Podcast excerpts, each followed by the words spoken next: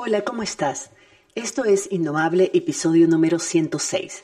Y hoy vamos a hablar sobre qué hacer, pero sobre todo, qué pensar cuando no te atreves a hacer algo que podría ser importante para vos o podría contribuir a tu comunidad únicamente porque te da nervios o pena o miedo intentarlo. Todas tenemos algo así.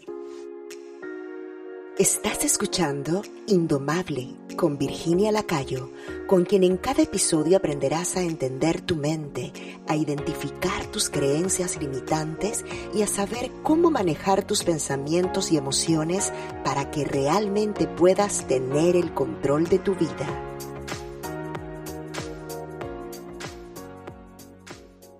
Antes de comenzar este episodio de hoy, tengo un anuncio muy bonito que hacerte. La Asociación Puntos de Encuentro y yo estamos ofreciendo becas para mi programa de autocoaching para activistas.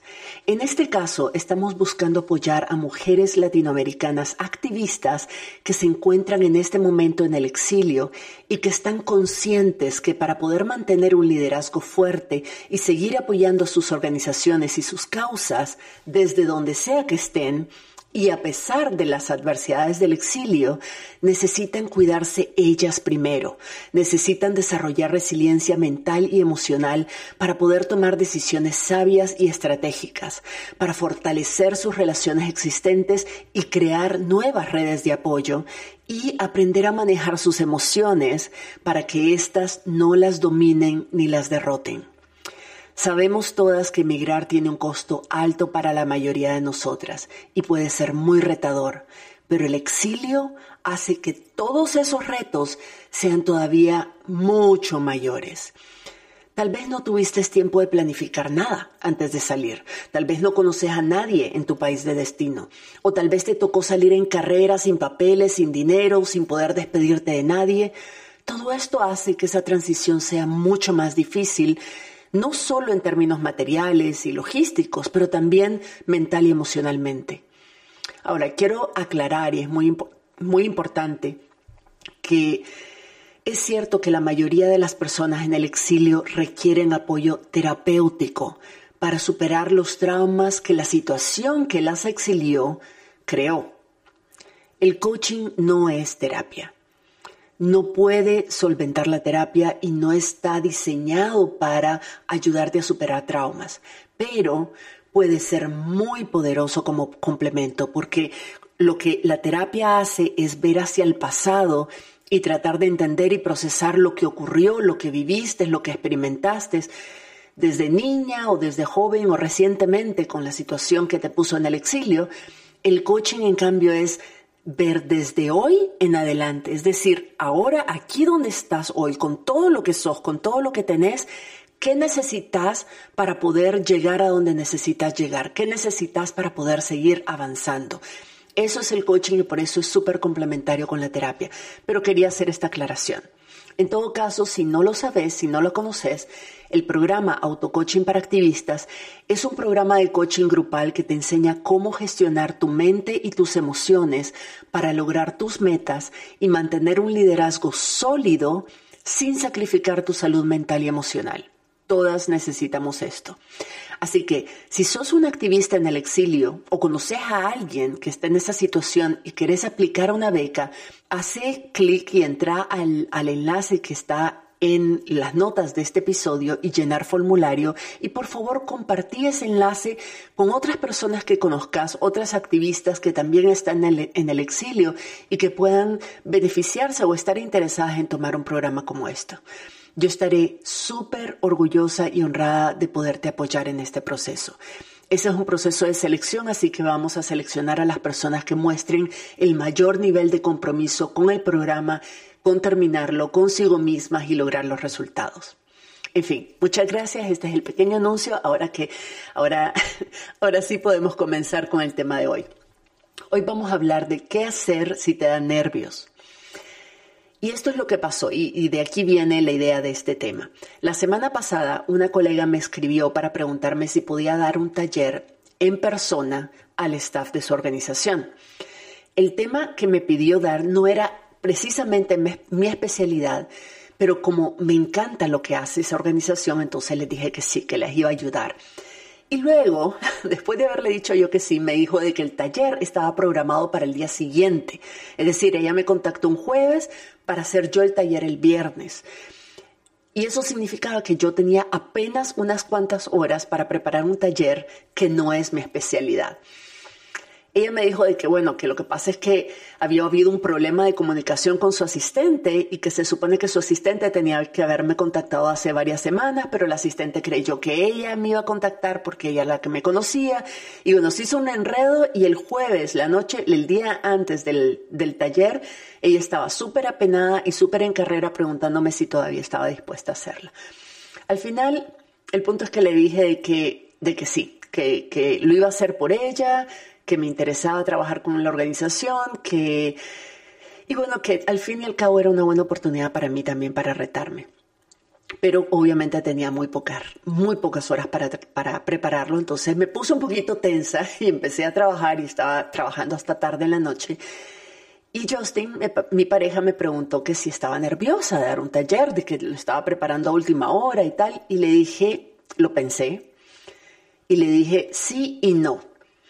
Sí, porque obviamente yo quería hacer un buen trabajo y quería lograr un efecto transformador en las personas que iban a asistir al evento, pero no porque esto es algo que yo he venido haciendo por décadas. Entonces, aunque siempre me da un poquito de nervios, es normal, no lo voy a negar, yo sé que yo tengo herramientas y que te voy a compartir esas herramientas hoy que me permiten transformar esos nervios en sentimientos de más bien de excitación y de entusiasmo.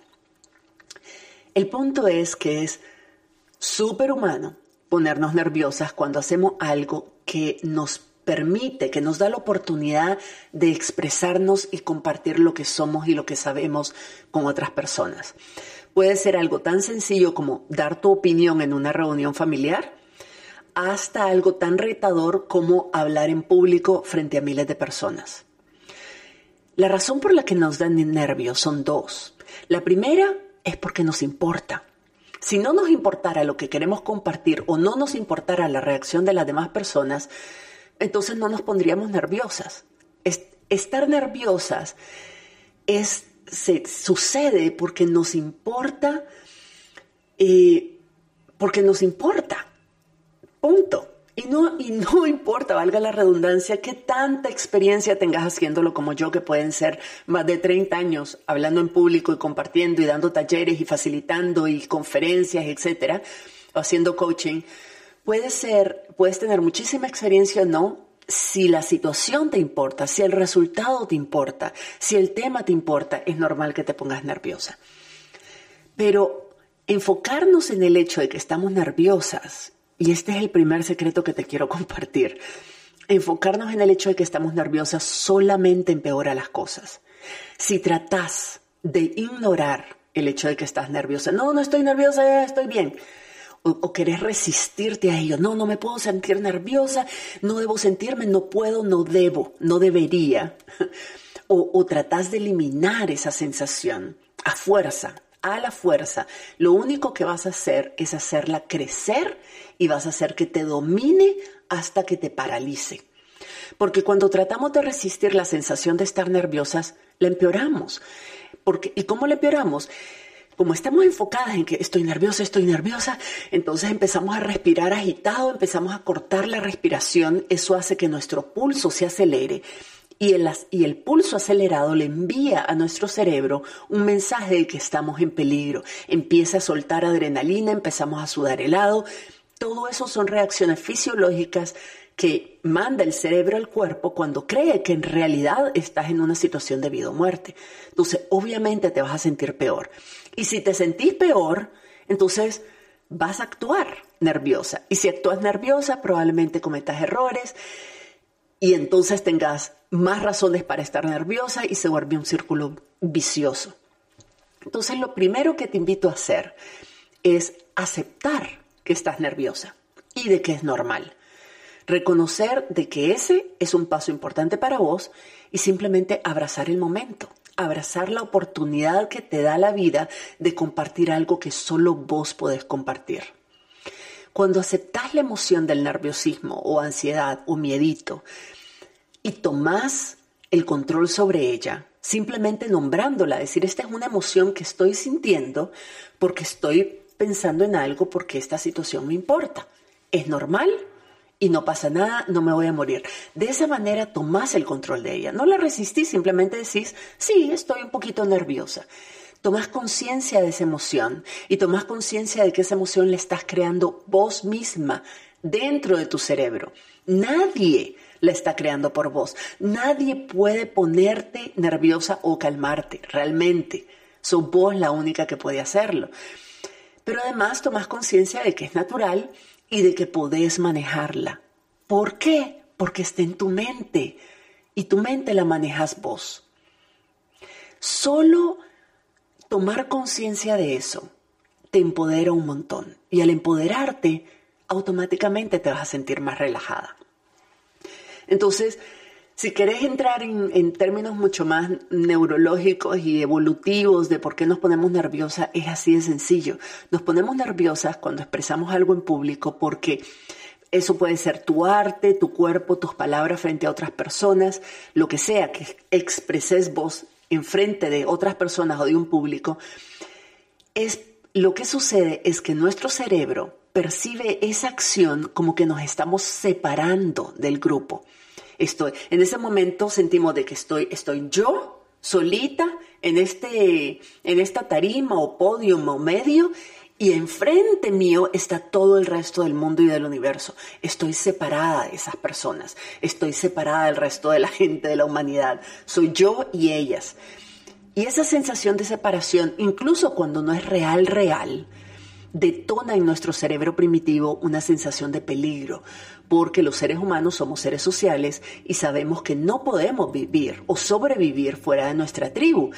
Pero nuestro cerebro no distingue de que simplemente estás dando una conferencia porque además te invitaron.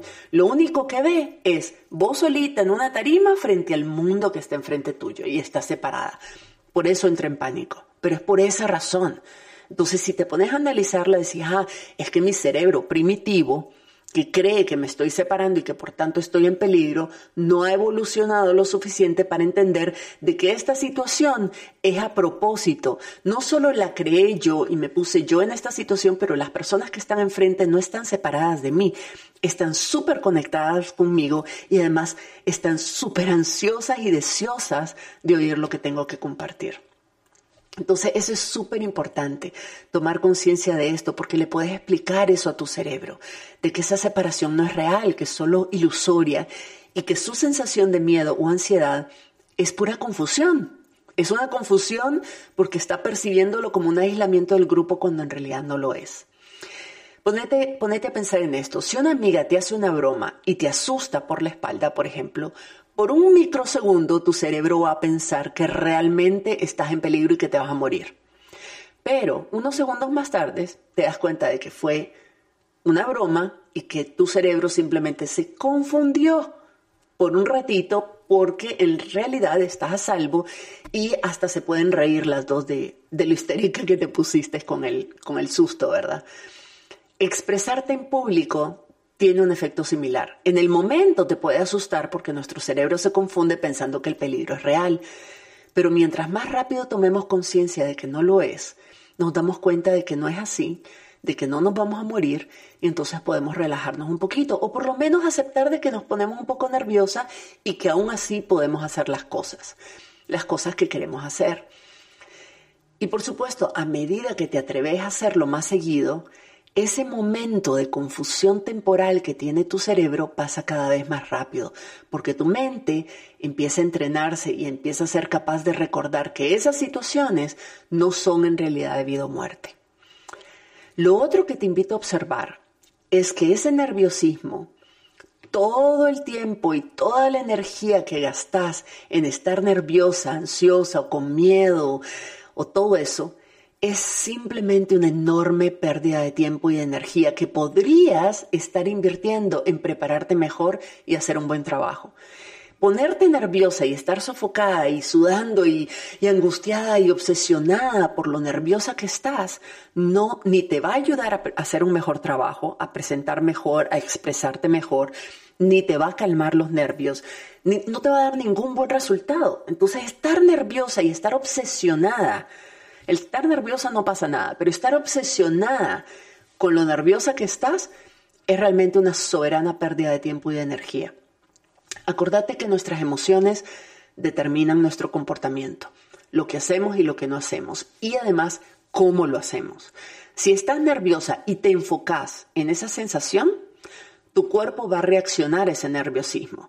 Y entonces es probable de que actúes de forma más torpe o que cometas errores o te equivoques o te tropeces o tartamudees o lo que sea y todo sin una razón realmente válida. Simplemente porque tu mente está tan concentrada en estar alerta a los posibles peligros imaginarios, en la forma en que te estás sintiendo está tan concentrada en sí misma y obsesionada con lo que estás sintiendo que no logra relajarse, enfocarse y concentrarse en lo que sí querés hacer y en lo que sí querés comunicar.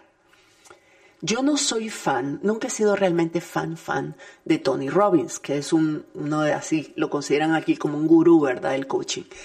Pero hay una cosa que él dijo que me marcó muchísimo. Y dijo, la única forma de estar nerviosa es si estás más enfocada en vos que en tu audiencia. Y es una gran verdad. En la mayoría de los casos, la gente que está ahí escuchándote, la gente que te sigue en las redes, la gente que va a ver tu trabajo, la gente que te invita a un evento o a una reunión, va con la predisposición de que vos tenés algo único y valioso que compartir y ellas quieren realmente quieran escucharte y que tengas éxito. Es por su propia conveniencia que lo hacen. Puede ser que haya una o dos personas en tu audiencia que quieran criticarte o que no estén de acuerdo con vos, pero esa no es la mayoría. Muy poca gente va a un encuentro o a una reunión con la pura intención de no aprender nada, de perder su tiempo y de criticarte. Y a esa par de gatos, la verdad no vale la pena ponerle atención, porque hay muchísimas otras personas que sí están ahí, porque sí quieren, genuinamente quieren recibir aquello que tenés que compartirles. Esa es tu audiencia, a ellas te estás dirigiendo. Entonces, este es mi gran secreto para hablar en público. Para hablar en público, para opinar en reuniones de trabajo, para hacer coaching con mis clientes, para compartir mi arte, mis conocimientos, etcétera, en las redes sociales. Mi gran secreto es mi motivación de servicio. Todo está para mí en enfocarme en mi intención y en mi propósito. Cuando yo tengo claro de que expresándome y compartiéndome, compartiendo lo que yo sé con otras personas, les estoy ayudando en algo, estoy brindándoles algo valioso para ellas, estoy ofreciendo una información, una perspectiva, una herramienta que no tienen ahorita y que les puede servir. Yo me siento mucho más empoderada y me siento humilde y me siento entusiasmada de poder ayudar. Te lo voy a poner de esta forma. Si vos supieras, si vos tuvieras la cura para el cáncer, poneme atención, si vos tuvieras la cura para el cáncer y vos sabes que hay un montón de gente, un montón de mujeres muriéndose de cáncer de mamas, de cáncer del hígado, de cáncer de, de melanoma, de todo eso, y vos tenés la cura, vos serías, tendrías la cara, tendrías el hígado de decir, ay no, yo no les puedo compartir la cura en una conferencia porque, ay, me da pena. te mato, me mato yo si yo fuera así. No se nos ocurre decir no. Yo no voy a salvar a la humanidad porque es que me da pena hablar en público. Yo tengo, la solución para resolver el hambre, para resolver la pobreza, para resolver el problema de agua potable, para resolver eh, las enfermedades en, los niños o disminuir la, qué sé yo, eh, la mortalidad infantil. Ay, pero es que me da pena, me, me da nervios hablar en público, entonces mejor no digo nada. No se nos ocurre. ¿Sabes por qué no se nos ocurre? Porque cuando tenemos conciencia de que lo que nosotras sabemos y nuestra experiencia y nuestra perspectiva es única y que si alguien más la tuviera ya la hubieran compartido, que por tanto solo nosotros podemos compartirla y que puede ayudar a miles de personas o que puede ayudar a una sola persona, aunque sea, dejamos de pensar en nosotras mismas, dejamos de enfocarnos en nosotras y en nuestros nervios y en que nos da pena y, nos sale el valor de decir, espérate, o sea, mi pena, mi nervio la resuelvo después. Ahorita lo que estoy es ayudando a alguien que me necesita. Esa conciencia supera cualquier otra técnica en contra de los nervios y la, y la ansiedad y el miedo de compartir algo en público. Cuando vos sabés que lo que vos tenés que decir puede ayudarle a otras personas. Dice un dicho, la gente podrá recordar lo que dijiste o lo que hiciste, pero nunca van a olvidar cómo las hiciste sentir. Entonces, si tu intención es ayudar con humildad, si tu intención es servir, es contribuir a sus vidas con algo que solo vos podés ofrecer, resulta, a mi juicio, resulta egoísta pensar que tus nervios son razón suficiente para privar a otras personas de algo que solo vos podés ofrecer. Eso a mí me ha ayudado muchísimo, sobre todo cuando tengo que hablar, imagínate, en un idioma que no es el mío. A mí me da tanto nervio hablar en inglés, sobre todo si es una conferencia importante o un taller con un montón de gente, que más de una vez, lo confieso, he estado súper tentada de cancelarlo. Pero cuando me enfoco en mi vocación de servicio, cuando tomo conciencia de que si yo no me armo de valor y comparto lo que puedo compartir, estoy privando a esas personas de un conocimiento y una experiencia y herramientas que no van a obtener de otra forma. Y los resultados que obtengo son siempre extraordinarios. Me recuerdo de que vale la pena hacerlo. Nadie, nadie hasta ahora, contrario a lo que mi cerebro me repite mil y unas veces y a veces hasta me lo grita en el oído, Nunca nadie me ha criticado a mí por mis limitaciones en el lenguaje. Al contrario, siempre se me acerca un montón de gente y me felicitan y me agradecen profundamente que yo haya hecho el esfuerzo de hablar en su idioma para que ellas pudieran beneficiarse de mis conocimientos y de mi experiencia. Y no te miento, esto es algo que ocurre aproximadamente el 100% de las veces. No te estoy mintiendo. A la gente no le importa si estás nervioso o no. No están pendientes de eso. Asumen de que si estás ahí compartiendo algo es porque es algo que ellas quieren y necesitan escuchar. Ellas están mucho más preocupadas de entender tu mensaje y aprovecharlo y ver cómo eso les puede ayudar que en lo que vos estás sintiendo o en los minúsculos errores que vos puedas cometer. El 90% de la gente ni siquiera los nota para vos esos errores podrán ser monumentales, pero si no los confesas, yo te aseguro que nadie se da cuenta. Nadie se entera que los cometiste. Así que si estás nerviosa, está bien, es normal. Hacelo nerviosa. Hacé lo que tengas que hacer nerviosa. Si quieres sentirte nerviosa, sentirte nerviosa, pero no dejes de hacerlo por eso. Pregúntate, ¿por qué estoy yo aquí? ¿Qué puedo yo, qué tengo yo que ofrecerle a estas personas? ¿Qué necesitan de mí? ¿Cómo puedo enfocarme en servirles lo mejor posible? ¿Cómo puedo ayudarles? ¿Cómo puedo mejorar su vida? Y la respuesta es dándoles la información que necesitan para poder crear lo que sea que están necesitando en ese momento. No se trata de vos, se trata de ellas. No sé cómo hacerte creer que vos sos la única persona que tiene los conocimientos y las perspectivas que vos tenés y que tus conocimientos, experiencias y perspectivas son únicas y diferentes a las de todas las demás personas en el mundo. Es importante que sean diferentes, es importante que te expreses de forma diferente.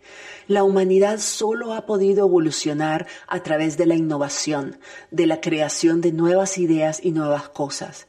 Y eso no sucede cuando nos quedamos rumiando la misma información que ya tenemos, las mismas perspectivas, las mismas soluciones a los mismos problemas. Yo estoy convencida que las personas humanas estamos subutilizadas. Nuestros cerebros están subutilizados. Nos han socializado tanto, sobre todo a las mujeres, para encajar, para no destacarnos, para ser iguales a las otras, para no mover el barco, para no meter ruido, para no cuestionar el status quo, que hemos aprendido a reprimir nuestra capacidad creativa nuestra capacidad de pensar distinto, de pensar fuera de la caja, nuestra capacidad natural de ser ingeniosas y de comunicar ese ingenio. Nos hemos quedado chapoteando en, lo mismo que todo el mundo está haciendo y pensando en lugar de retarnos a acceder a nuestro nivel más alto de contribución. Creo que si todas las personas pudiéramos trabajar nuestra autoestima, nuestro sentido del valor propio, nuestra confianza en nosotras mismas y la forma en que manejamos nuestros pensamientos y nuestras emociones para interactuar con otras personas y con el mundo desde el amor, desde la compasión, el respeto y la creatividad, ya habríamos resuelto muchos de los problemas que nos afectan hoy, sobre todo aquellos que creamos nosotros mismos los seres humanos. Entonces quiero invitarte a hacer lo opuesto de lo que tu cerebro primitivo te pide hacer. Te invito a buscar intencionalmente oportunidades para sentirte nerviosa, para correr el riesgo a que te desaprueben, a sentirte como pez fuera del agua, porque eso es lo que te hace innovadora, eso es lo que te hace diferente, eso es lo que te ah, permite contribuir valor a la humanidad. Te invito a atreverte a hacer cosas imposibles, o por lo menos cosas que son difíciles para vos, a decir lo que pensás, a ser creativa, a ser original, a pensar de forma diferente como lo has hecho hasta ahora y a expresarlo. Desarrollar la confianza personal creo que es una responsabilidad que tenemos todas, porque sin confianza no podemos y no vamos a poder compartir lo que tenemos dentro. Ni siquiera podemos descubrir lo que tenemos dentro de nosotras porque constantemente nos estamos escondiendo de nosotras mismas, de nuestro cerebro, de otras personas y de las personas a las que estamos destinadas a servir.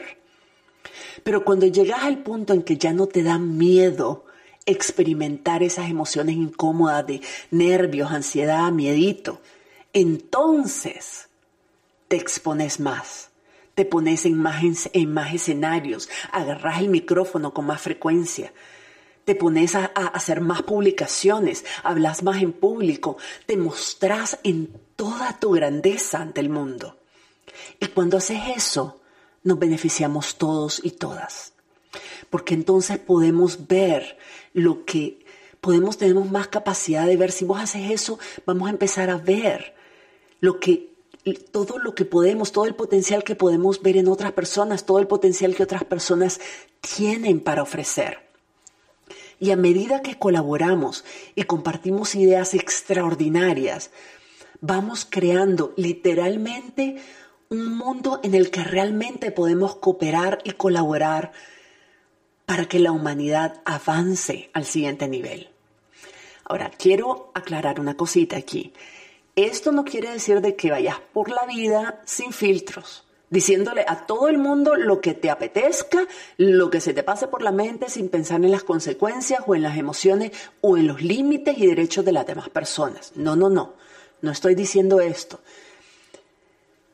Pero esto es un riesgo, digamos, no te, no te reprimas por esa razón, porque este es un riesgo fácil de eliminar si tenés clara tu intención. Si tu intención es la de servir, de realmente ayudar a otras personas a sentirse mejor, a resolver un problema, a cambiar sus vidas, pero no como vos pensás que deberían cambiarlas, no como vos creás que ellas deberían hacer, ser, decir, pensar, etc. No, sino ayudarlas a hacer lo que ellas quieren ser y hacer. Darles las herramientas, darles información, darles nuevas ideas, perspectivas que ellas puedan utilizar de la forma que mejor les plazca. Entonces estarás comunicándote, digamos, con el permiso de hacerlo. Si les estás ofreciendo desde el corazón algo que ellas necesitan y te lo están pidiendo, y si lo haces con respeto y sin juicio y sin apego a que te hagan caso, entonces no hay forma de equivocarse. Todas ganamos. Ganas vos porque vas desarrollando la habilidad de pensar y expresarte de forma creativa y auténtica. Desarrollas la habilidad de actuar de forma intencional y bondadosa. Y ganamos las demás personas porque nos beneficiamos del inmenso potencial de sabiduría y creatividad que vos tenés. Y por último, recuerda algo. Es una gran lección que a mí me ha dado la vida y me la ha dado varias veces. No dejes de compartir tu sabiduría y tu experiencia, porque nunca sabes cómo o cuándo algo que vos decís o haces puede cambiar la vida de otra persona. Si te gustó este podcast, es un buen karma compartirlo con otras personas.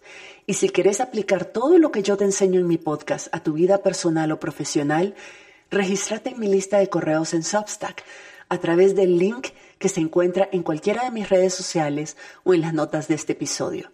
Una vez registrada, vas a recibir más herramientas y reflexiones y oportunidades de trabajar conmigo alrededor de todos estos temas.